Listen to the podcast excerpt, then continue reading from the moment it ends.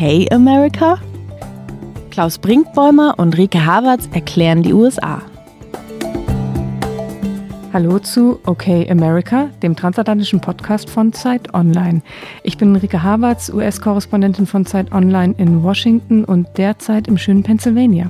Oh, erzähl gleich mehr, liebe Rike. Ich bin Klaus Brinkbäumer, Zeitautor, Zeit Online-Autor und derzeit in Dresden. Aha, jetzt musst du zuerst erzählen, was machst du in Dresden? Na, wir machen einen amerikanischen Podcast, äh, verehrte Kollegin. Ich, in Dresden recherchiere ich, ins Detail gehe ich jetzt nicht. Ähm, erzähl von Pennsylvania, weil wir damit direkt zum Thema unserer Sendung kommen. Das stimmt. Pennsylvania ist direkt das Thema unserer Sendung, weil wir wollen über die Swing States sprechen, also die umkämpften Bundesstaaten bei dieser Wahl, warum sie wichtig sind. Wir wollen auch ein bisschen über Umfragen sprechen und Pennsylvania ist einer der umkämpftesten Swing States in diesem Jahr. Joe Biden und Donald Trump liegen hier wirklich Kopf an Kopf. Und ich bin gerade, ich habe gesagt, im schönen Pennsylvania, wenn ich hier so aus meinem Hotelzimmer gucke, ist es gerade nicht so schön. Es ist eher so ein bisschen trüb und ich gucke auf graue Vorstadtparkplätze äh, mit Pickups drauf. Das ist nicht so schön, aber insgesamt ist es sehr schön, auf Reisen zu sein. Ich war die Tage schon in Detroit, ich war auch schon in Ohio und jetzt ist meine letzte Station Pennsylvania und es ist natürlich spannend zu erleben, wie die Menschen hier so ticken, nicht nur in Washington zu sein. Und äh, Reisen in Corona-Zeiten ist auch ganz interessant, sagen wir es so. Erzähl. Ja, es ist äh, schwierig, einen Arbeitsplatz zu finden, sagen mhm. wir es mal so. Wir können es ja ruhig hier sagen. Ich sitze noch in meinem Hotel und es ist äh, später Vormittag. Gerade hat schon ähm, die Putzkolonne geklopft, ob ich denn nicht endlich das Zimmer verlassen könnte. Nur ich finde dann keinen anderen Arbeitsplatz, um mit Ruhe mit dir zu podcasten, weil alle Cafés und Restaurants hier eher nur Drive-Thru machen. Also man kann mit dem Auto vorbeifahren, sich einen Kaffee holen, man kann auch etwas online bestellen und es an der Tür abholen, aber sich irgendwo hinsetzen ist schwierig und deswegen habe ich sie bekniet, mich noch ein bisschen länger hier sitzen zu lassen, damit wir in Ruhe sprechen können. Wir sehen ja gerade wechselweise, unsere Hörerinnen und Hörer müssen das jetzt aushalten. Wir sehen es und sie sehen es nicht. Hotelzimmer, ne? Ich sehe hinter dir Wandteppiche, Wand, wie nennt man es? Ähm ich würde sagen, es ist äh, ein Wandtattoo, heißt es, glaube ich, im modernen Hotelinterieur-Sprech. Also es ist Tattoo. Dann habe ich hier in Dresden eine Landschaft. Ich habe in Dresden auch ein Wandtattoo und äh, schönere Deckenlampen, finde ich. Habe ich hier in Dresden. Ja, du hast auf jeden Fall die schöneren Deckenlampen. Ich würde sagen, farblich würde ich mein Gelb deinem Türkis vorziehen. Sehr es, es ist ein schönes Bild, ja. Wir sollten doch denken, dass wir einen Podcast machen oder unsere ja. Hörerinnen und, und Hörer können uns nicht folgen. In einer Sondersendung dann irgendwann die schönsten Hotelzimmer zwischen Pennsylvania und Dresden. Ja, Aber bitte, genau, lass bitte. uns über die Swing States reden. Was wir sind ist ein Swing State? Magst du es erklären? Mach du doch. Ich habe jetzt so lange über Hotelzimmer gesprochen und wollte gerade sagen, wir sind kurz unter drei Wochen vor der Wahl. Jetzt ist wirklich Crunch Time, wie der Amerikaner sagt. Also jetzt geht es um alles. Und deswegen geht es auch um die Swing States. Warum sind sie so wichtig, Klaus? Ja, noch ganz kurz zum Thema unserer Sendung. Wir wollen heute eben genau darüber reden, die entscheidenden Bundesstaaten, die sogenannten Swing States. Und ich erkläre den Begriff gleich. Wir wollen auch über Umfragen reden, ähm, sehr genau analysieren, welche Umfrage spielt eigentlich warum keine Rolle und welche spielt eine Rolle und wie sieht es dort aus. Äh, diese beiden Themen haben direkt miteinander zu tun. Denn die Swing States sind jene Bundesstaaten, in denen mal demokratisch und mal republikanisch gewählt wird, die also hin und her schwingen, daher kommt dieser Begriff.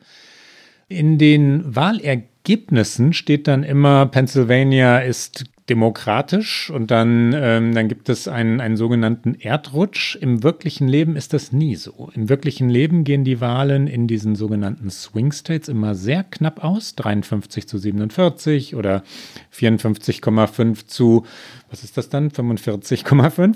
Und also ich habe hier gerade tatsächlich Michigan als Beispiel. Da war vor vier Jahren Trump vorne und zwar mit 47,5 zu 47,3 Prozent, also 0,2 Prozentpunkte. 10.000 Stimmen oder was war das damals in Michigan? Weniger, ich glaube weniger tatsächlich in Michigan von der Bevölkerung her, also super knapp. Ja.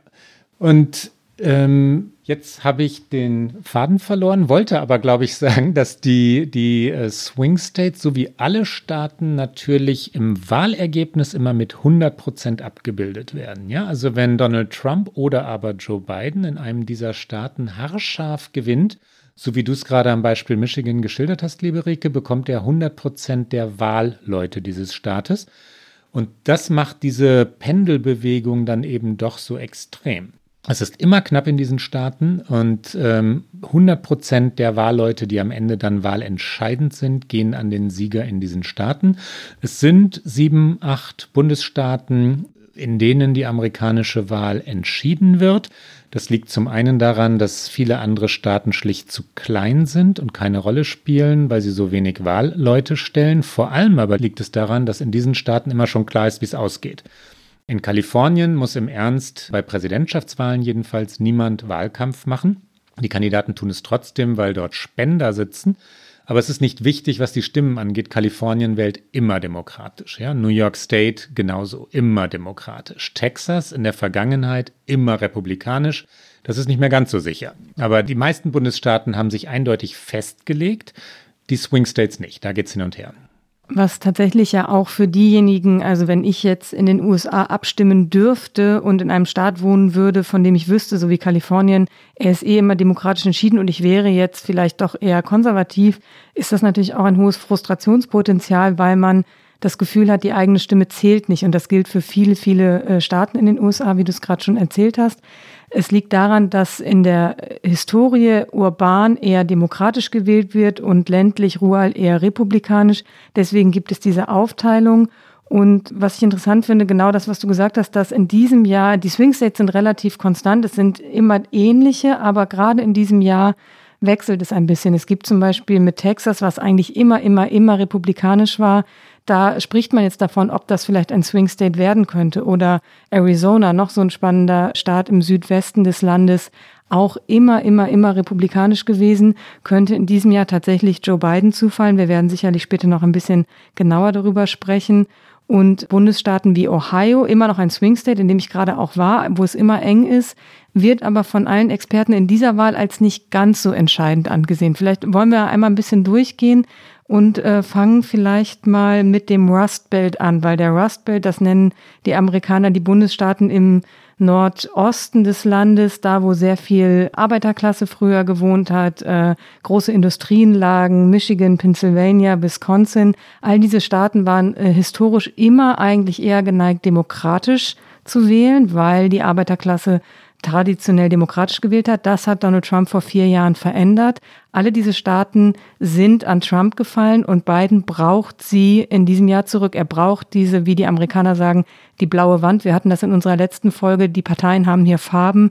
Die Demokraten werden immer blau dargestellt, die Republikaner rot und tatsächlich auf diesen Karten die Swing States immer lila. Und ähm, diese blaue Wand aus Pennsylvania, Michigan, Wisconsin, die braucht Joe Biden eigentlich zurück, um ins Weiße Haus einzuziehen. Ja, ja, unbedingt. Er hat etwas auszubügeln. Er muss etwas ausbügeln, was die Demokraten Demokraten in den vergangenen Jahren versäumt oder verloren haben. Ähm, die Demokraten haben ja auch ihren Teil dazu beigetragen, dass Trump eben diese Wähler gewinnen konnte und Wählerinnen. Ne? Das war schon auch ein Versäumnis. Die Demokratische Partei hat das nicht gesehen, was Donald Trump gesehen hat. Die Unzufriedenheit äh, so vieler Menschen in dem von dir genannten Rust Belt, vor allem nach der Wirtschaftskrise von 2008, als es die Bailouts, also die Rettungsaktionen für Banken gab, aber nicht für die vielen Millionen Menschen, die damals ihre Häuser verloren, Gleichzeitig sind das Menschen, die seit vielen Jahren, also der Durchschnitt jedenfalls, seit vielen Jahren keine Gehaltssteigerungen haben, die um Krankenversicherung kämpfen müssen. Trump hat mit dieser Unzufriedenheit gearbeitet, er hat die gespürt, er hat gesagt, dass er den Leuten helfen würde. Ob er es getan hat, ich glaube, davon kannst du gleich erzählen, wenn du ein bisschen von deinen Recherchen berichtest. Ich bin sehr gespannt darauf. Meine These ist natürlich nicht, ja, er ist ein Populist und verspricht das nur. Ich bin sehr gespannt, was du gleich sagst, Rike. Die Demokraten, ich möchte nur den Gedanken eben zu Ende führen, haben das verpasst und das war sicherlich auch ein Versäumnis Barack Obamas, dass er einen Wahlkampf äh, für die Jungen, für die Klimabewegung, Studenten, Studentinnen geführt hat, hat ihn zum Sieg getragen. Die Demokraten haben aber die Mittelschicht, die Arbeiterschicht verloren und da ist ein wirklicher Wandel passiert. Das ist auf jeden Fall so. Und da kann ich vielleicht tatsächlich von meiner Recherche in Ohio erzählen, weil sie genau darum sich dreht. Leute, ich war in Ohio. Ja, ein toller Text. Du hast Leute wieder getroffen, die du vor vier Jahren gesehen hattest, ne? Ganz genau. Ich hab, war vor vier Jahren schon mal dort. Ich habe vor vier Jahren, da war ich noch nicht Korrespondentin, da war ich aber schon bei Zeit Online, bin ich vier Wochen allein nur durch Ohio gereist und habe unterschiedliche Texte geschrieben über diesen Battleground State, weil Ohio vor vier Jahren noch mal wichtiger erschien und auch wichtiger war. Und äh, da war ich unter anderem ganz im Osten des Bundesstaates im Belmont County. Das ist am Ohio River. Wenn man über die Brücke fährt, ist man schon in West Virginia. Es ist so ein Dreiländereck, West Virginia, Pennsylvania und Ohio. Und da lag früher ganz viel Stahlindustrie, Stahlwerke, Aluminiumfabriken, auch Kohle wurde da abgebaut und es war eine sehr prosperierende Region. Und als ich da vor vier Jahren hinkam, gab es diese Stahlwerke schon alle nicht mehr. Es ist also nicht so, dass äh, Donald Trump diese Stahlwerke geschlossen hat. Diese Stahlwerke wurden geschlossen, ich glaube, das letzte 2013, 2014 rum, also noch als Barack Obama Präsident war. Es war die normale Entwicklung. Stahl aus China ist sehr viel billiger. Arbeitskräfte, äh, also sehr viele Gewerkschaften dort unten, Arbeitskräfte teuer und diese Fabriken waren einfach nicht mehr profitabel und deswegen wurden sie geschlossen. Und äh, die Menschen waren da natürlich unzufrieden. Die Arbeitslosigkeit ist hoch. Ein mit 40er, Anfang 50-jähriger Stahlarbeiter zieht halt dann auch nicht mehr ins Silicon Valley, um irgendwas anderes zu machen, sondern die Leute sind da beheimatet. Und die waren sehr hoffnungslos. Und dann kam Donald Trump und hat ihnen eben versprochen, ich bringe den amerikanischen Traum zurück, ich bringe den großen Aufschwung, ich öffne die Stahlwerke wieder. Das hat er vor vier Jahren äh, versprochen. Jetzt war ich vier Jahre später zurück und natürlich hat kein einziges Stahlwerk dort wieder geöffnet. Das ist einfach nicht der Fall. Die Arbeitslosigkeit ist immer noch hoch, auch Corona bereinigt, sage ich mal. Also auch vor der Pandemie lag die Arbeitslosigkeit da schon bei deutlich über acht Prozent. Die Armutsrate ist sehr hoch. Also in vier Jahren hat sich für mich dort sichtbar nichts verändert. Was sich aber verändert hat, ist, jetzt wird von Donald Trump dort die große amerikanische Renaissance ausgerufen und zwar mit dem Fracking. Also Fracking ist der neue Stahl. Fracking ist die sehr umstrittene Erdgasfördermethode und es sind unglaubliche Gasvorkommen in dieser Region, also in diesen drei Bundesstaaten. Und es wird da auch ohne Ende gefrackt. Also ich bin da lang gefahren und an jeder zweiten Ausfahrtsstraße sah man so eine Frackingstelle. Aber das hat nicht unbedingt den Arbeiterinnen und Arbeitern dort vor Ort Jobs gebracht, weil viele Fracking-Industriebetriebe nehmen ihre Wanderarbeiter einfach mit, weil es ist natürlich auch eine Industrie, sobald das Gas leer ist, wird weitergezogen. Und ähm, das ist in Ohio noch nicht der Fall. Da gibt's noch sehr viel Gas, aber gerade auch eigentlich viel zu viel, als dass es irgendwohin verkauft werden könnte. Es gibt gerade eine Überproduktion auch durch die Corona-Pandemie. Aber insofern, da wird jetzt mit neuen Hoffnungen von Donald Trump gespielt und viele wollen daran festhalten und glauben, dieses Versprechen macht er jetzt wahr. Deswegen ist dieses, diese Region könnte sehr wahrscheinlich wieder für Donald Trump wählen. Es ist ein, ein sehr, sehr diffiziles Thema auch für alle Demokraten, deshalb, weil die natürlich in Wahrheit äh, versprochen haben, eine aggressive Klimapolitik zu machen. Und aber wissen, Joe Biden weiß das und Kamala Harris weiß das, ähm, dass sie mit dem, was Bernie Sanders, der einstige Gegenkandidat oder Rivale der beiden, ähm, angekündigt hatte, nämlich Fracking wirklich zu verbieten aus Klimagründen, nicht weiterkommen würden. Ja? Sie würden in Pennsylvania und in Ohio die Wahlen nicht gewinnen können, wenn sie sagen würden, wir gehen gegen Fracking vor und zwar radikal, wir verbieten das weil dort, äh, du hast es gerade aber schon gesagt, oder jedenfalls gestreift, zu viele Gemeinden und Städte wirklich profitiert haben davon. Ne? Es geht äh, zwar nicht immer den einzelnen Bürgern und Bürgerinnen besser als vor vier Jahren, aber viele ja, Kommunen sind wirklich zu Geld gekommen. Damit hat der Präsident nichts zu tun. Aber das ist ja die wesentliche Frage. Nach, nach vier Jahren einer Präsidentschaft geht es dir, lieber Wähler, liebe Wählerin, heute besser als vor vier Jahren. Und dort in Ohio und in Pennsylvania sagen tatsächlich viele Menschen ja. Das stimmt und ich habe auch in Ohio mit einem Lokalpolitiker gesprochen aus dem Belmont County, der Republikaner ist, der Trump gewählt hat, der ihn auch wieder wählt. Und der ein ganz netter Typ ist, ist jetzt nicht einer von diesen radikalen Trump-Wählern, wo man vielleicht abwinkt und sagt, na gut, dem ist nicht mehr zu helfen, weil der will halt glauben, was er glauben will. Und äh, JP Dutton, das ist dieser Lokalpolitiker, ist ein netter Typ. Also wenn ich den in der Kneipe treffen würde, würde ich vermutlich mit dem Bier trinken. Und der argumentiert halt in einem ganz, ganz engen Radius, um sich weitere vier Jahre Trump nochmal, ich sag mal, schön zu reden. Er sagt, äh, Trump hat wirtschaftlich ganz viel richtig gemacht. Er hat ganz viel dereguliert und das ist natürlich für diesen Energiesektor enorm wichtig. Und er hat eben für den Energiesektor viel getan. Es ist ja die Frage, wo darf überall gefrackt werden, wo nicht. Und Trump ist ja der Meinung, solange es Geld bringt, kann man überall in den Boden bohren. Und das findet halt dieser Lokalpolitiker gut, weil ihm das natürlich in seinem Bezirk auf jeden Fall viele Gelder bringt. Das mag vielleicht dem einzelnen Arbeiter nicht den Job bringen, aber natürlich sagt er, wir bilden jetzt hier die Leute weiter, wir schulen sie um, sodass sie auch in der Fracking-Industrie arbeiten können.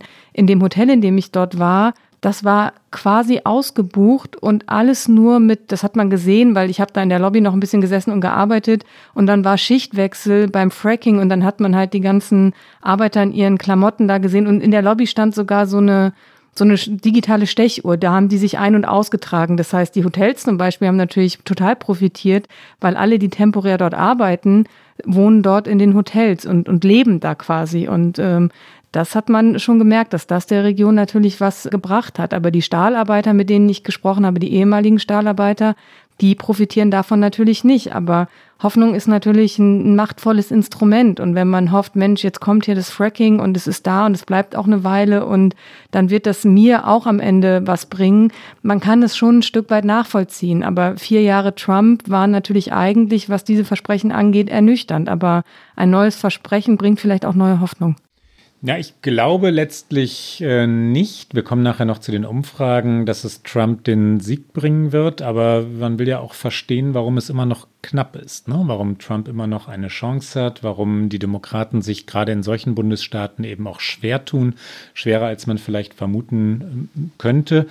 Ohio, das du gerade angesprochen hast, stellt übrigens 18 Wahlleute. Wenn wir über Swing States reden, sollten wir vielleicht noch einen kleinen Schritt zurück machen und einmal noch das Wahlsystem erklären. Wer Präsident oder Präsidentin werden will, braucht 270 Wahlleute in den USA. Das ist die Mehrheit. Die ähm, Wahlleute werden über die Wahlen in den Bundesstaaten addiert. In den, ähm, also wenn man zum Beispiel in Alabama gewinnt, bekommt man neun Wahlmänner oder Wahlleute. Es wird immer noch von Wahlmännern gesprochen, aber wir nennen sie Wahlleute hier. Alaska hat drei, Arizona elf, die großen Bundesstaaten, die wirklich wichtigen, Kalifornien 55, das können die Demokraten für sich verbuchen, die werden sie auf jeden Fall haben. Massachusetts 11, nächste größere Staaten, Michigan 16 hatten wir schon, New York 29, Pennsylvania 20, Texas 38. Und das addiert sich. Ähm, 270 braucht man für den Sieg und in jedem Bundesstaat, das hatten wir vorhin schon, wer die Wahl dort gewinnt, bekommt alle Wahlleute. Wir hatten beim letzten Mal gesagt, Joe Biden muss Pennsylvania gewinnen und Donald Trump muss Florida gewinnen. Und es gab einige Hörerinnen und Hörer, die uns gefragt haben, warum denn und wieso denn? Und die Frage ist natürlich vollkommen berechtigt. Das ist ähm, eine historische Herleitung. Das ist natürlich keine logische Herleitung im Sinne von äh, reiner Mathematik. Selbstverständlich kann man theoretisch auch die Wahl gewinnen, wenn man Florida oder Pennsylvania nicht gewinnt. Aber aus der Geschichte der Wahlen leitet sich her, wenn ein Demokrat Pennsylvania nicht gewinnt, gewinnt er die amerikanische Präsidentschaft nicht, weil es viele andere Staaten gibt, die ähnlich strukturiert sind wie Pennsylvania, in denen die Bevölkerung ähnlich ist, in denen der Anteil von Afroamerikanern und Afroamerikanerinnen vergleichsweise niedrig ist wie in Pennsylvania. Und dann kann man Schlüsse ziehen auf das, was in anderen Bundesstaaten passiert. Und so haben wir das abgeleitet. Das haben wir beim letzten Mal nicht im Detail erklärt. Wenn Trump Florida nicht gewinnt, ist es wegen der Struktur oder der Aufteilung der Bevölkerung in den anderen Staaten nahezu ausgeschlossen, dass er die Wahl gewinnt. Und gleiches gilt für Joe Biden in Pennsylvania. Interessanterweise, historisch, wo wir gerade schon da sind, hat noch kein Republikaner das Weiße Haus je gewonnen, ohne Ohio zu gewinnen übrigens. Also sobald Ohio blau wurde, wurde, ist auch kein republikanischer Präsident. Ganz interessant, keine Ahnung, wie es in diesem Jahr ist. Florida ist natürlich auch interessant, weil es ein vergleichsweise großer Staat ist mit sehr, einer sehr diversen Bevölkerungsstruktur. Also da gibt es eben die oft schon beschriebenen Rentnerhochburgen. Also viele Amerikanerinnen und Amerikaner, wenn sie in Rente gehen, ziehen nach Florida ob des Klimas und weil es ihnen da besser geht als in weiß ich nicht, irgendwo im Mittleren Westen, wo das Klima eben nicht so schön ist. Da gibt es sehr, sehr starke Trump-Anhängerschaften. Äh, mein Kollege Jörg Wimalasena hat da auch kürzlich eine Reportage aus dieser Rentnerhochburg geschrieben, die sehr, sehr große Trump-Anhänger sind. Und dann gibt es aber natürlich im Süden auch Latinos, junge Latinos, für die die Republikanische Partei eigentlich keine Zukunft ist, die eher Biden anhängen. Es ist also sehr interessant, wie sich Florida aufteilen wird. Und ähm, es gibt 29 Wahlen. Entschuldige, wenn ich ja. ins Wort falle, es gibt viele Evangelikale in Florida. Religion spielt eine Rolle. Stimmt. Exil-Kubaner natürlich auch, vor allem im Süden, in, in Miami und in den Gegenden rund um Miami, die eher konservativ wählen. Sehr interessant wird sein, ob die Exil-Kubaner oder deren Angehörige, die auch sehr militärnah sind, oft in der Army oder der Navy waren oder sind, Trump seine Beleidigungen der Veteranen und Soldaten übel nehmen. Wir erinnern uns, dass Trump neulich von Suckers and Losers, also Verlierern, ähm, sprach und, äh, und damit tatsächlich Gefallene und Veteranen meinte. Ja? Die Soldaten in den USA und die Soldatinnen haben es dem Präsidenten sehr, sehr übel genommen. Hat das nun Auswirkungen aufs Wahlergebnis? Nicht überraschend hat Trump, der ja Anfang dieser Woche nach seiner Corona-Infektion wieder auf seine Wahlkampftour zurückgekehrt ist, als erste Station Florida gewählt. Er war am Montag in Sanford und hat da eine Rede gehalten, also seine übliche Wahlkampfrede, aber es war schon interessant. Ich fand, man hat ihm ein bisschen die Nervosität angemerkt, weil er hat selten so oft gesagt, geht wählen, ähm, ihr seid entscheidend. Er hat sogar darauf hingewiesen, dass in Florida das Early Voting losgeht, also so Petitessen, mit denen er sich normalerweise nicht unbedingt befasst. Also er spürt, glaube ich, die Umfragen halt schon und er spürt, dass es sehr eng wird für ihn. Und gleichzeitig hat er sich natürlich, und das war ein sehr schöner Moment, den wir vielleicht nochmal einspielen können hier, als äh, nach seiner Corona-Infektion, und die ist ja ein großer Faktor darin, wie die Umfragen gerade liegen und vielleicht dann auch eine gute Überleitung genau zu dem Thema, über das wir auch noch sprechen wollen. Die Corona-Infektion, sein Umgang mit der Corona-Pandemie, das hat natürlich enorme Auswirkungen auf die Umfragen und er gibt sich jetzt zurück auf Wahlkampftour als unverwundbar. Und er stand dann am Montag in Florida auf der Bühne und hat für seine Verhältnisse fast, äh, fast emotional äh, gesagt, er würde am liebsten jeden im Publikum küssen, ähm, die Männer auch, aber auch vor allen Dingen natürlich die schönen Frauen. Also er wollte quasi das Bad in der Menge, wofür Trump jetzt nicht unbedingt bekannt ist. Also ich sag mal den Wahlkampfklassiker Kandidat mit Baby im Arm, den hat Trump nicht im Repertoire. Er ist eigentlich immer eher hm. distanziert, was seine Wählerinnen und Wähler angeht. Und da hat er sich hingestellt und hat gesagt, ich möchte euch alle küssen. Es war ein äh, skurriler Moment. Wir hören mal ganz kurz rein. One thing with me, the nice part. I went through it. Now they say I'm immune. I can feel, I feel so powerful. I'll walk into that audience. I'll walk in there. I'll kiss everyone in that audience. I'll kiss the guys and the beautiful women and them. Everybody. I'll just give you a big fat kiss. Man will nicht von Trump geküsst werden. Äh, nein, das möchte man nicht. will man nicht, will man nicht. Aber es zeigt, diese Swing States sind unglaublich wichtig für die Kandidaten. Sie verbringen nirgendwo so viel Zeit wie in diesen wenigen Bundesstaaten. Äh, Trump ist nach Florida, weiter nach Pennsylvania. Er ist noch in Iowa diese Woche. Auch Joe Biden, der ja wenig unterwegs war, aber jetzt dann auch wieder mehr unterwegs ist, ist auch viel in Pennsylvania, in Michigan, war auch in Florida. Also die Kandidaten konzentrieren sich natürlich taktisch auch auf diese Staaten, über die wir gerade gesprochen haben, weil zwar Kalifornien wichtig ist, um Spendengelder einzusammeln, aber nicht wichtig zum äh, Händeschütteln der Wähler. Jetzt mal metaphorisch gesprochen, weil Händeschütteln in diesem Wahlkampf durch die Pandemie ja nicht möglich ist. Aber du wolltest noch einen kleinen Haken schlagen, Klaus. Ja, ich wollte noch ganz kurz ansprechen, dass die Wahlen, also auch die Präsidentschaftswahlen, nicht hundertprozentig fair und gerecht sind. Und auch für diese Behauptung, dass amerikanische Wahlen nämlich nicht wirklich fair und gerecht sein, werden wir immer wieder mal von Hörern und Hörerinnen kritisiert. Es bleibt aber wahr. Es ist tatsächlich so, dass, wenn wir das mal ins Verhältnis setzen, also zum Beispiel in Alaska mit äh, drei Wahlleuten, 236.000 Einwohner einen Wahlmann oder eine Wahlfrau ins Rennen sticken. Das ist also das Verhältnis von Stimmen zu Wahlleuten. In Kalifornien, ein Staat, äh, der 55 Wahlleute ins Rennen schickt, aber 40 Millionen Einwohner hat, sind es 677.000 äh, Wähler, die einen Wahlmann oder eine Wahlfrau ins Rennen schicken. Das ist nicht gerecht, weil nicht alle Stimmen gleich viel wert sind. Wyoming zum Beispiel braucht es nur 187.000 Stimmen für einen Wahlmann oder eine Frau.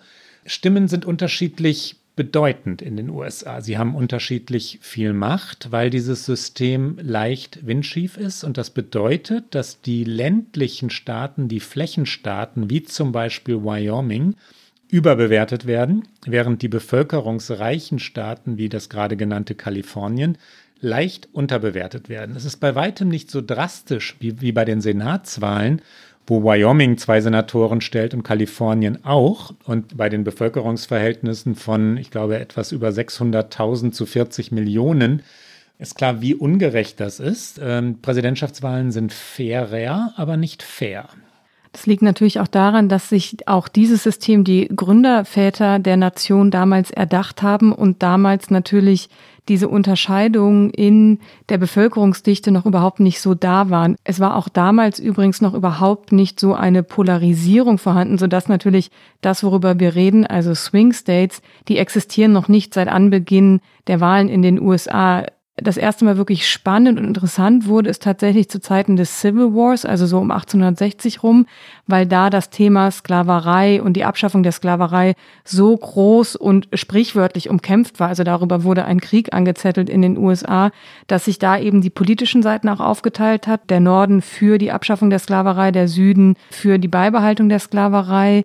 Dann in den 1960ern das Rennen äh, von Kennedy und Nixon war auch sehr eng und auch da waren die Swing States das erste Mal ein bisschen entscheidender. Und da gab es zum Beispiel eine riesige Debatte darum, dass Kennedy ein Katholik war. Er war der erste Katholik, der ins Weiße Haus eingezogen ist. Und das war für viele Wählerinnen und Wähler damals eigentlich auch nicht denkbar, dass das äh, möglich ist, ein Präsident und äh, der dann Katholik ist. Und die New York Times hat es tatsächlich das erste Mal diesen Begriff erwähnt. 1936 haben sie das erste Mal von Swing States gesprochen. Und ich sag mal, ein Sprung in die, in die Neuzeit, in unsere Zeit. Ich würde sagen, wirklich entscheidend wurden die Swing States 2000 bei der Wahl die dann durch den Supreme Court ja entschieden wurde. Was sagst du, Klaus? Das ist Florida, würde ich sagen, war damals schon der Punkt, wo dann auch für Journalisten, für Politiker klar war, diese Swing States, das wird das sein, wo wir künftig nur noch hingucken werden. Ja, also Florida war 2000 so eng, dass es dann um die Nachzählung oder die erneute Auszählung von Stimmen in einzelnen Bezirken ging. Und das, wir erinnern uns, wurde letztlich untersagt vom Supreme Court, weshalb George Bush dann der Präsident wurde und Al Gore nicht, obwohl Al Gore mutmaßlich mehr Stimmen in Florida errungen hatte. Die Swing States zeichnen sich natürlich dadurch aus, dass es immer wieder haarscharf ist, dass die Kandidaten so unfassbar viel Geld dort ausgeben, dass sie ständig dort sind, um jede einzelne Stimme kämpfen. Und die Umfragen, die jetzt äh, seit, in Wahrheit ja seit einem Jahr im Tagestakt in den Medien aufgegriffen werden und, und ausgeleuchtet werden, spiegeln das wieder, ja, diesen manischen Kampf um jede einzelne Stimme, um jede einzelne Wendung, um jede einzelne Ausdeutung. Wie steht denn das Rennen, Rike? Das Rennen, so wie es die nationalen Umfragen gerade darstellen, sieht gut für Joe Biden aus. Er führt in allen nationalen Umfragen. Es gibt natürlich diverse Umfrageinstitute in den USA. Es gibt also nicht immer nur die eine Umfrage, sondern es gibt immer wieder neue von unterschiedlichen Instituten geführte Umfragen.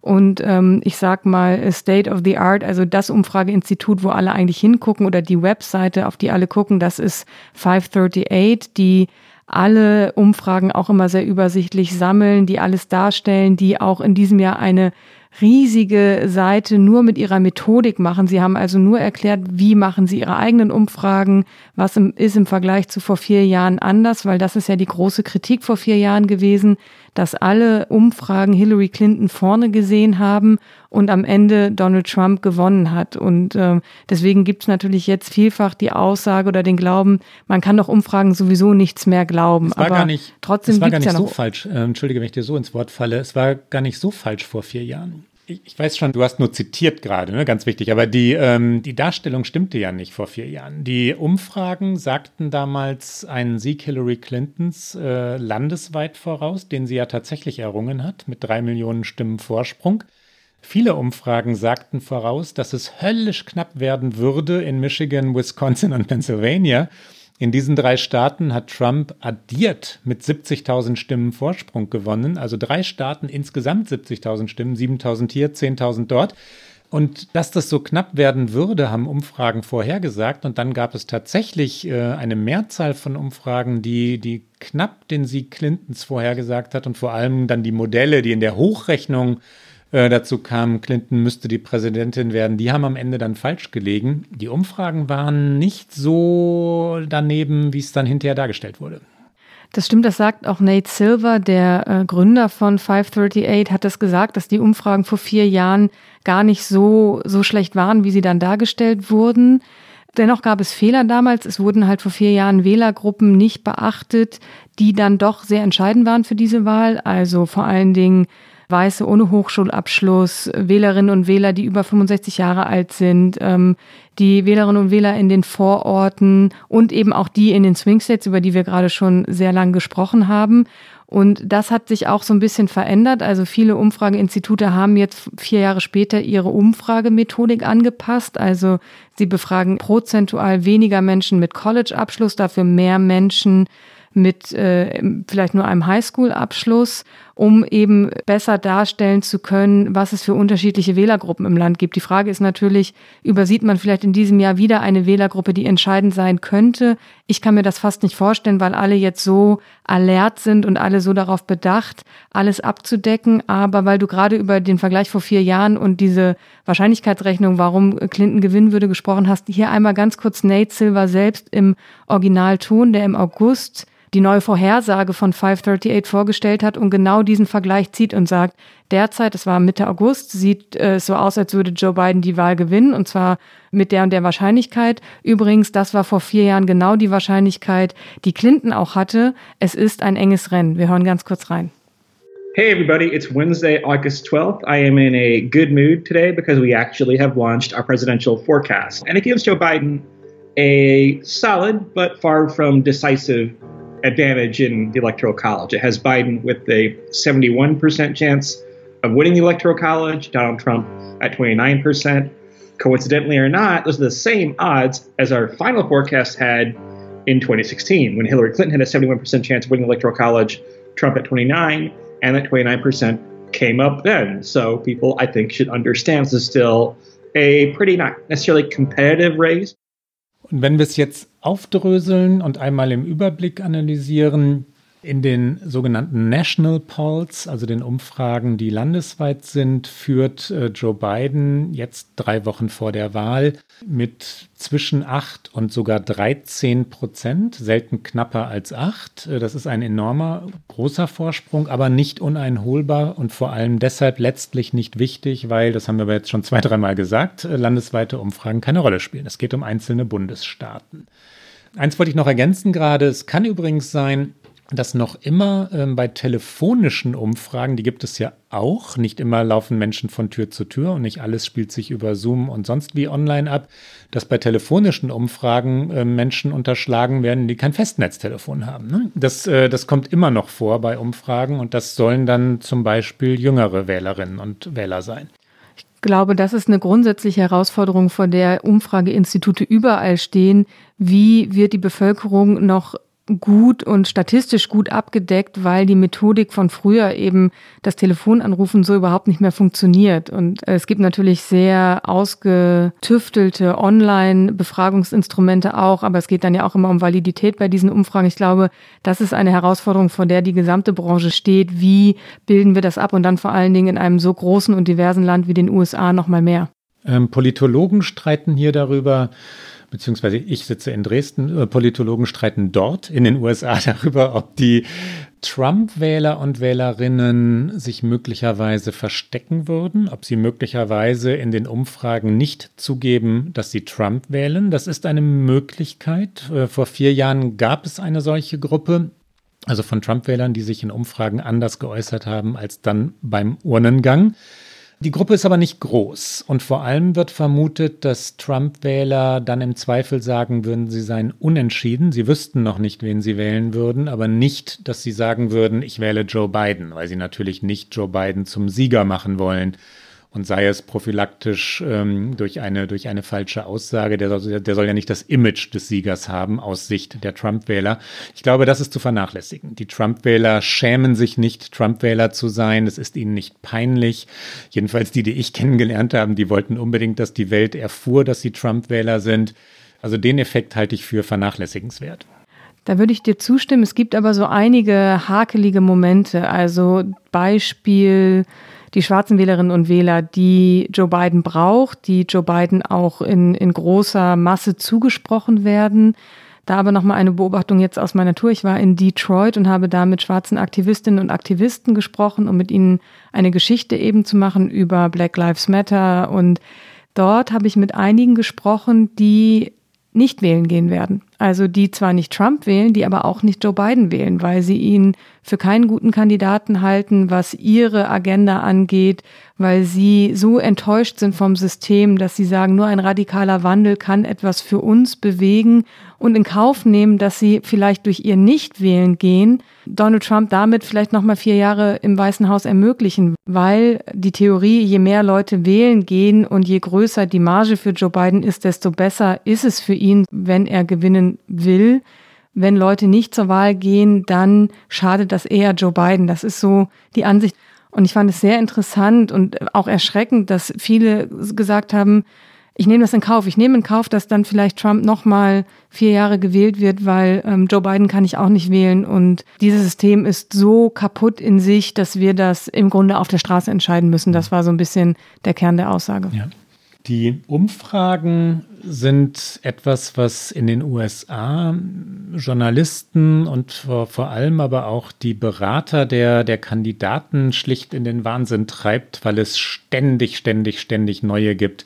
Und ich habe mehrere Wahlkämpfe dort beschrieben, also bin immer mit den Kandidaten durch die Gegend gereist oder hinter denen hergefahren, das nimmt immer noch zu. Ne? Also wie sehr die Leute auf ihre Telefone starren, wie sie, wie sie immer in diesen Umfragen hängen. Ich habe jetzt, während ich geredet habe, mal einmal eine Seite aufgerufen mit diesen Umfragen, wo sie versammelt werden. Wisconsin äh, plus neun für Joe Biden, Michigan plus neun für Joe Biden.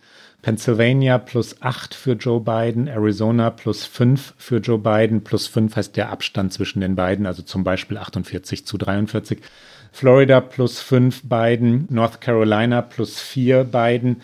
Und sowas kommt jeden Tag und ständig. Ähm, Im Zehn-Minuten-Takt hat irgendein Institut oder irgendeine Uni oder die New York Times selbst oder die Washington Post Umfragen. Arizona plus fünf Biden, Maine plus fünf Biden. Ich könnte jetzt endlos vortragen und aufzählen und dann kommt man irgendwann mal zu Texas plus zwei Trump, was in Wahrheit aber eine erschütternde Nachricht für Donald Trump ist, weil Texas plus 10 Trump sein müsste, ja, zu diesem Zeitpunkt. Ähm, also im Moment kann man nur sagen, die Umfragen sind eindeutig äh, in ihrer Festlegung, Joe Biden führt. Und sie berechnen äh, Corona ein. Sie berechnen natürlich die Parteitage, die schon lange zurückliegen, ein. All das ist nachher passiert. Ähm, das ist der Stand der Dinge heute. Und diese ganzen Fallstricke und Fußnoten, die wir jetzt erwähnt haben, die haben wir tatsächlich auch versucht, auf Zeit Online darzustellen, weil es ja auch für Journalisten immer die große Schwierigkeit, wie bilden wir diese Umfragen ab, weil natürlich auch die Medien in der Kritik standen vor vier Jahren, weil sie eben diese Umfragen immer reportiert haben und immer geschrieben haben, Clinton wird die Wahl wahrscheinlich gewinnen. Und deswegen haben wir auf Zeit Online jetzt eine Wahlprognose, die auch sagt, Joe Biden wird Stand heute wahrscheinlich die Wahl gewinnen. Und dann gibt es da diverse Fußnoten und dann kann man das sehr lang ausklappen und nachlesen. Ich finde das äh, von den Kolleginnen und Kollegen sehr, sehr schön gelöst, weil es eben alle Umstände, alle Widrigkeiten, alle ähm, Methodiken und die ganze Mathematik dahinter sehr gut erklärt und auffängt. Und das macht zum Beispiel in den USA auch 538, aber es gibt eben diverse Seiten, TV-Sender natürlich auch, die einfach diese Umfragen immer so eins zu eins wiedergeben. Was ich sehr interessant finde, CNN macht in schöner Regelmäßigkeit, vor allen Dingen vor den TV-Debatten, haben sie Riesensegmente darüber, wie Joe Biden zu diesen 270 Stimmen kommen könnte und haben, ich glaube, in der vergangenen Woche vor der Debatte zwischen äh, Kamala Harris und Mike Pence prognostiziert, dass Stand damals Joe Biden diese 270 Wahlmänner schon hat. Und wenn man das erstmal so hört, denkt man, ah krass, die Wahl ist entschieden. Und dann kommen sie so im Nachgang damit, es könnte aber natürlich auch so und so und so werden. Und dann hat er die 270 wieder nicht. Und es gibt auch immer noch einen Weg für, für Donald Trump, aber der wird dann eher so untergemauschelt, sage ich mal. Und das äh, fand ich als Zuhörerin, ich war einfach in dem Moment normale Zuschauerin und dachte, ah, wenn man das so im Vorbeigehen, weiß ich nicht, wenn ich mir vorstelle, ich stehe als Amerikanerin in meiner Küche und mache Abendessen und höre nebenbei CNN und dann höre ich das so, dann kann ich halt auch einen falschen Eindruck gewinnen. Ich liebe ja diese Spielereien. Ich mag diese Tabellen, ich mag die, die kleinen Trendverschiebungen, die Hochrechnungen, so wie ich als kleiner Junge mit, mit Fußballtabellen herumgerechnet habe, was passieren muss, damit Preußen Münster in die Bundesliga aufsteigt stelle ich mir jetzt vor, was muss eigentlich passieren, damit die Demokraten auch noch den Senat gewinnen und dann wirklich regierungspolitisch handeln können, also mal, mal Durchsetzungskraft entwickeln können. Eine sehr schöne Spielerei hat übrigens die New York Times in ihren ganzen Statistiken. Die berechnet, wie geht die Wahl aus, wenn das Electoral College, also die Verteilung der Wahlleute, genauso kommt, dass sie den Umfragen entspricht oder dass es den Umfragen entspricht, nach denen ein Kandidat mit mehr als drei Prozentpunkten führt. Dann bekommt Joe Biden 341 Wahlleute und Trump 125. Wir erinnern uns, man braucht 270, um die Wahl zu gewinnen. Die New York Times sagt, was passiert eigentlich, wenn die Umfragen exakt zum Ergebnis werden. Also jetzt die Umfragen dieser Minute, das, was während wir jetzt gerade reden, die jetzt gerade aktuellen, wenn das exakt das Wahlergebnis sein wird, dann hat Joe Biden 375 Wahlleute und Trump 163. Und dann, äh, schöne Pointe, was passiert, wenn die Umfragen sich genauso irren wie 2016? Selbst dann hat Joe Biden 319 Wahlleute und Trump 219. Also die beiden Fans ähm, oder beiden Wähler und Wählerinnen man könnte jetzt sagen, könnten sich entspannen, aber wahrscheinlich sollte man sich drei Wochen vor der Wahl nicht entspannen. Ne? Ich, ich, glaube, in diesem Wahlkampf, in diesem Wahljahr kann man sich nicht entspannen. Ich glaube, dass auch eine große Unwägbarkeit, über die wir noch nicht gesprochen haben, die aber tatsächlich viele der Umfrageinstitute als unwägbar einschätzen. Die Frage ist, wie viele Leute wählen gehen, also ob der Corona-Pandemie, wie viele Leute tatsächlich jetzt entweder schon ihre Stimme abgegeben haben per Briefwahl oder zum Early Voting gehen. Also in vielen Bundesstaaten hier kann man jetzt schon in ein Wahllokal gehen und wählen, obwohl die eigentliche Wahl erst am 3. November ist. Wie viele Leute gehen wirklich am 3. November wählen? Wir erinnern uns, auch darüber haben wir schon häufiger gesprochen, Donald Trump hat immer wieder versucht, die Briefwahl als eine nicht sichere Wahl zu bezeichnen, weil historisch gesehen eher Demokraten Briefwähler sind und Republikaner eher nicht. Ähm, jetzt äh, bei seinen Wahlkampfauftritten ist er halt wahrscheinlich ob der Umfragen, die er eben ja auch täglich bekommt, ähm, eher dabei, seine Leute zu motivieren und beide Seiten, also Demokraten wie Republikaner, versuchen natürlich Leute zu motivieren, wählen zu gehen, weil ich glaube, das schon auch nochmal ein entscheidender Faktor sein wird, wie viele Menschen tatsächlich ihre Stimmen abgeben. Und die Republikaner versuchen da auch einiges. Sie haben jetzt in Kalifornien tatsächlich ähm, so, es gibt auch so Boxen, in denen man seine Stimmzettel abgeben kann. Also wenn man sagen möchte, ich möchte Briefwahl machen, aber ich möchte das nicht per Post schicken, weil die Post, da, da traue ich der Post nicht, dass das rechtzeitig ankommt, dann kann man auch an so offizieller Stelle seinen Wahlzettel in eine Box werfen. Und äh, die Republikaner in Kalifornien haben jetzt selbst so Boxen aufgestellt, die den Anschein einer offiziellen Box erstellen, aber nicht wirklich eine offizielle Box sind und sagen dann, aber wieso ist doch nicht schlimm? Es verbietet uns doch niemand auch ein paar Stimmzettel einzusammeln und die dann an eine offizielle Stelle zu transportieren. Also es wird hier mit allen Mitteln gekämpft und deswegen glaube ich, zurücklehnen ist leider nicht. Aber damit nee, kommen. Zurücklehnen ist natürlich nicht. Ich wollte dich noch fragen, wie erlebst du die beiden Kandidaten im Moment? Also Trump und Biden, vielleicht sollten wir es konzentriert äh, zu greifen äh, versuchen. Worum geht es denen jetzt gerade? Wofür kämpfen die und wie wirken sie auf dich? Trump ist ganz klar, er versucht alles, um das für ihn schlimmste Wahlkampfthema, nämlich die Corona-Pandemie, irgendwie zu seinem Vorteil noch zu drehen. Also es gibt ja diese sehr schöne Geschichte aus der New York Times, dass er tatsächlich vorhatte, beim Verlassen des Krankenhauses unter seinem Hemd ein Superman-T-Shirt zu tragen, um sich quasi als der unantastbare Superman darzustellen.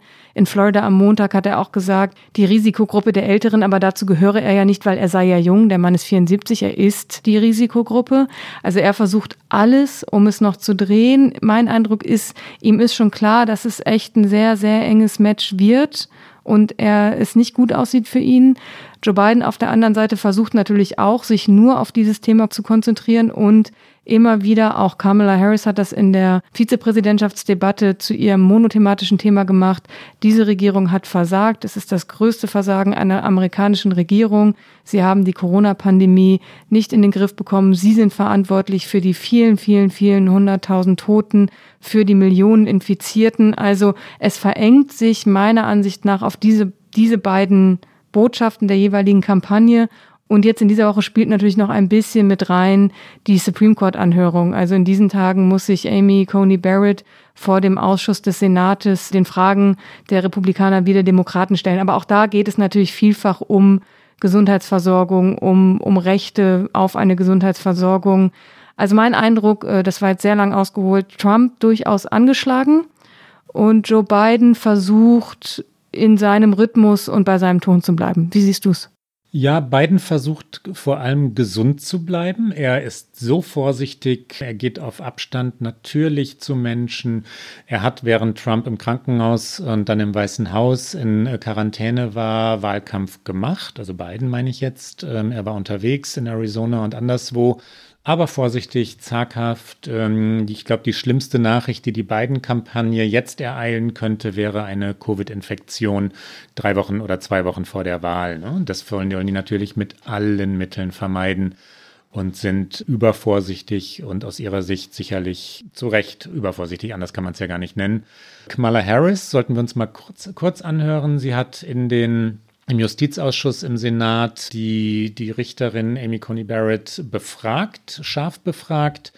Das Ziel, du hast es gerade schon angesprochen, der Demokraten ist, äh, die Themen Covid und Gesundheitsversorgung, Krankenversicherungen, Obamacare, wie es hier genannt wird, zusammenzuführen, weil der Präsident eine Luxusbehandlung hatte. Anders kann man es gar nicht nennen. Die besten Ärzte, ähm, sehr, sehr, sehr fortschrittliche, sehr teure Medikamente Trump hat das genutzt, um zu sagen, Covid sei halb so wild, ähm, fürchtet euch nicht vor Covid, aber 215.000 Menschen sind gestorben.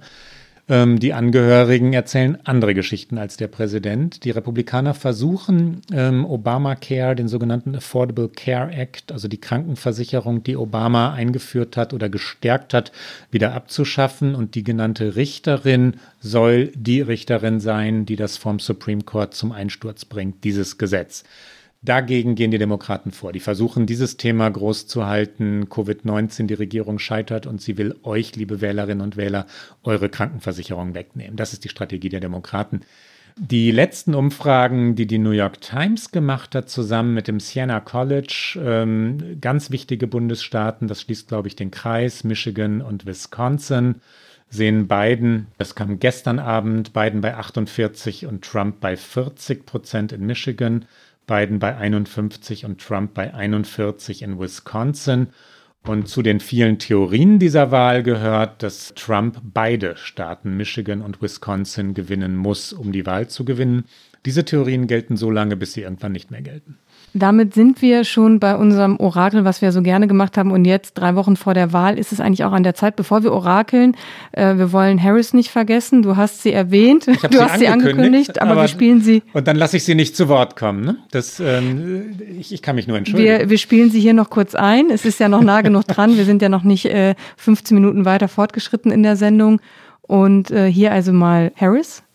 Uh, this hearing has brought together more than 50 people to sit inside of a closed door room for hours while our nation is facing a deadly airborne virus. This committee has ignored common sense requests to keep, keep people safe, including not requiring testing for all members, despite a coronavirus outbreak among senators of this very committee. By contrast, in response to this recent Senate outbreak, the leaders of Senate Republicans rightly postponed business on the Senate floor this week to protect the health and safety of senators and staff. Mr. Chairman, for the same reasons, this hearing should have been postponed. The decision to hold this hearing now is reckless and places facilities workers, janitorial staff, and congressional aides and Capitol Police at risk. Not to mention that while tens of millions of Americans are struggling to pay their bills, the Senate should be prioritizing coronavirus relief and providing financial support to those families.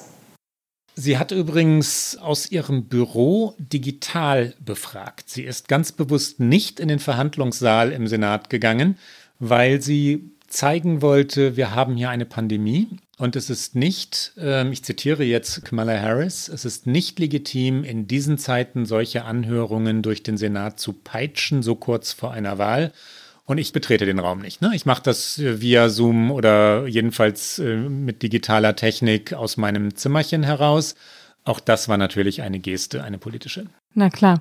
So, jetzt, wir sprechen die ganze Folge über Umfragen, über Swing States, über Wahrscheinlichkeiten. Ganz kurz, Klaus, deine Prognose für den 3. November.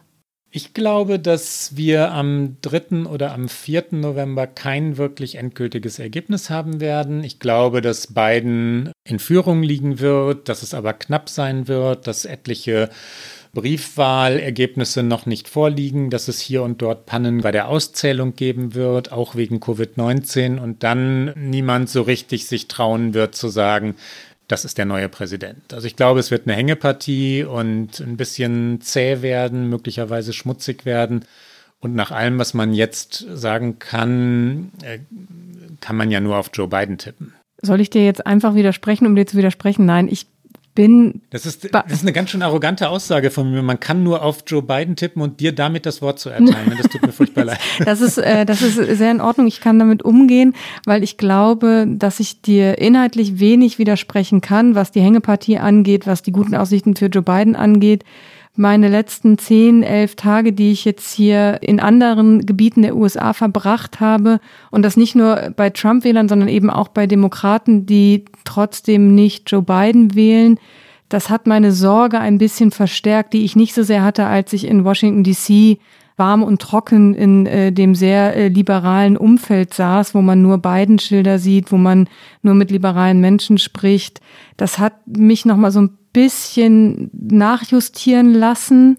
Deswegen glaube ich nicht, dass es ausgemacht ist für Joe Biden. Also dieses, er kann nur gewinnen, daran glaube ich nicht. Ich glaube trotzdem auch, dass wir Ende Januar eine Amtseinführung eines neuen Präsidenten sehen werden. Sagen wir es mal so. Sagen wir es doch mal so. Und schon sind wir wieder beim Get Out. Wie schnell es immer geht, Klaus, schon wieder ist eine Stunde rum. Hier kommt unser Get Out.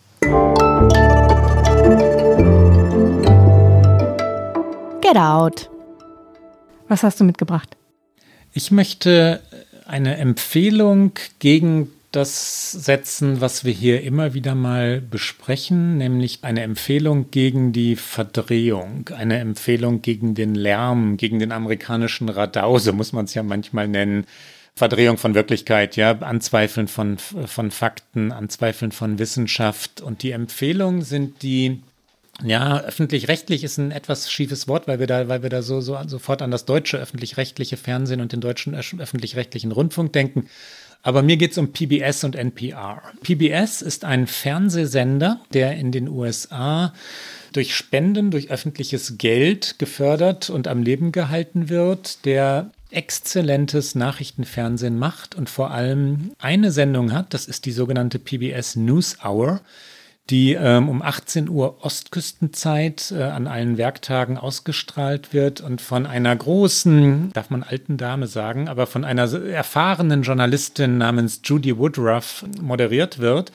Ein Studio hat übrigens, das aussieht wie die Tagesschau von 1980, also äh, nicht sehr modern, nicht wie CNN oder nicht wie Fox News Studios aber es ist seriöser Journalismus mit Auslandsberichterstattung. Ich habe bei der PBS News Hour schon zehn Minuten Filme aus Deutschland oder Italien oder Taiwan oder, oder von sonst woher aus der Welt gesehen, was CNN und Fox News nicht mehr machen, die ausschließlich über die USA und vor allem zu 90 Prozent über diesen Präsidenten berichten. NPR übrigens, äh, so kann man noch ganz kurz anhängen. National Public Radio ist sehr, sehr, sehr hörenswert. Ähm, in Deutschland würde dem der Deutschlandfunk am ehesten entsprechen. Exzellente Nachrichtensendung, Analysesendung und es ist nicht alles Talk Radio, was in den USA gesendet wird und es ist nicht alles Sean Hannity, was man im Fernsehen sehen kann. Die PBS NewsHour, man findet das äh, pbs.org online. Wie schön. Bei NPR muss ich natürlich direkt Werbung machen. Nein, es ist nicht wirklich Werbung, aber meine Freundin Anne, die ich in Columbus, Ohio besucht habe, die moderiert eine NPR-Talkshow. Also auf. Äh, Welche denn? Es ist keine nationale, es ist tatsächlich, es sind ja in jedem Bundesstaat Radiosender mit NPR eben verbunden, verknüpft und da macht sie eine regionale Sendung jeden Tag und äh, auch das ganz exzellenter Lokaljournalismus auch einfach. Mhm. Rike, und dein Get Out? Mein Get Out ist nicht so politisch und ich äh, gestehe, ich habe es auch schon mal mitgebracht. Ich musste es aber in dieser Woche einfach nochmal mitbringen und zwar ist es Saturday Night Live. die ja immer sehr empfehlenswerte erste Minuten ihrer Sendung haben, immer sehr aktuell. Und was sie aus den TV-Debatten gemacht haben, also aus beiden, sowohl Trump gegen Biden als auch Harris gegen Pence, ist einfach super. Alec Baldwin als Donald Trump ist eh schon legendär. Aber nun haben sie jemanden äh, gewonnen, der Joe Biden spielt, der es einfach sehr, sehr, sehr, sehr lustig macht. Das ist Jim Carrey. Und äh, am Samstag gab es eben die Pence-Harris-Debatte und natürlich war, alle meine Freunde hier haben immer nur noch gerätselt auf Twitter, wer wird bei Saturday Night Live die Fliege auf Mike Pence Kopf spielen. Also das ist hier großes Thema gewesen. Und ich finde, sie haben es sehr, sehr schön umgesetzt. Äh, Kate McKinnon ist die Moderatorin Susan Page. Maya Rudolph spielt Kamala Harris.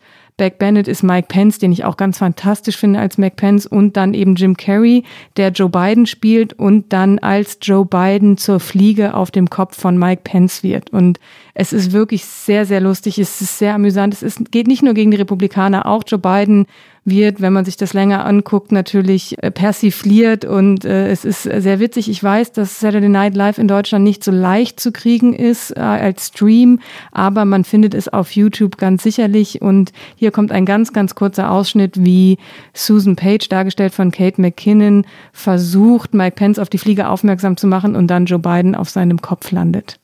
Sorry to interrupt, Vice President Pence. There's a um War on police in this country, I couldn't agree more. No, no, there's a um, there's a giant lack of respect for militias. You're darn right. No, Senator Harris, help me out. Oh no, I'm good. Looking real good, Mike. Keep it up.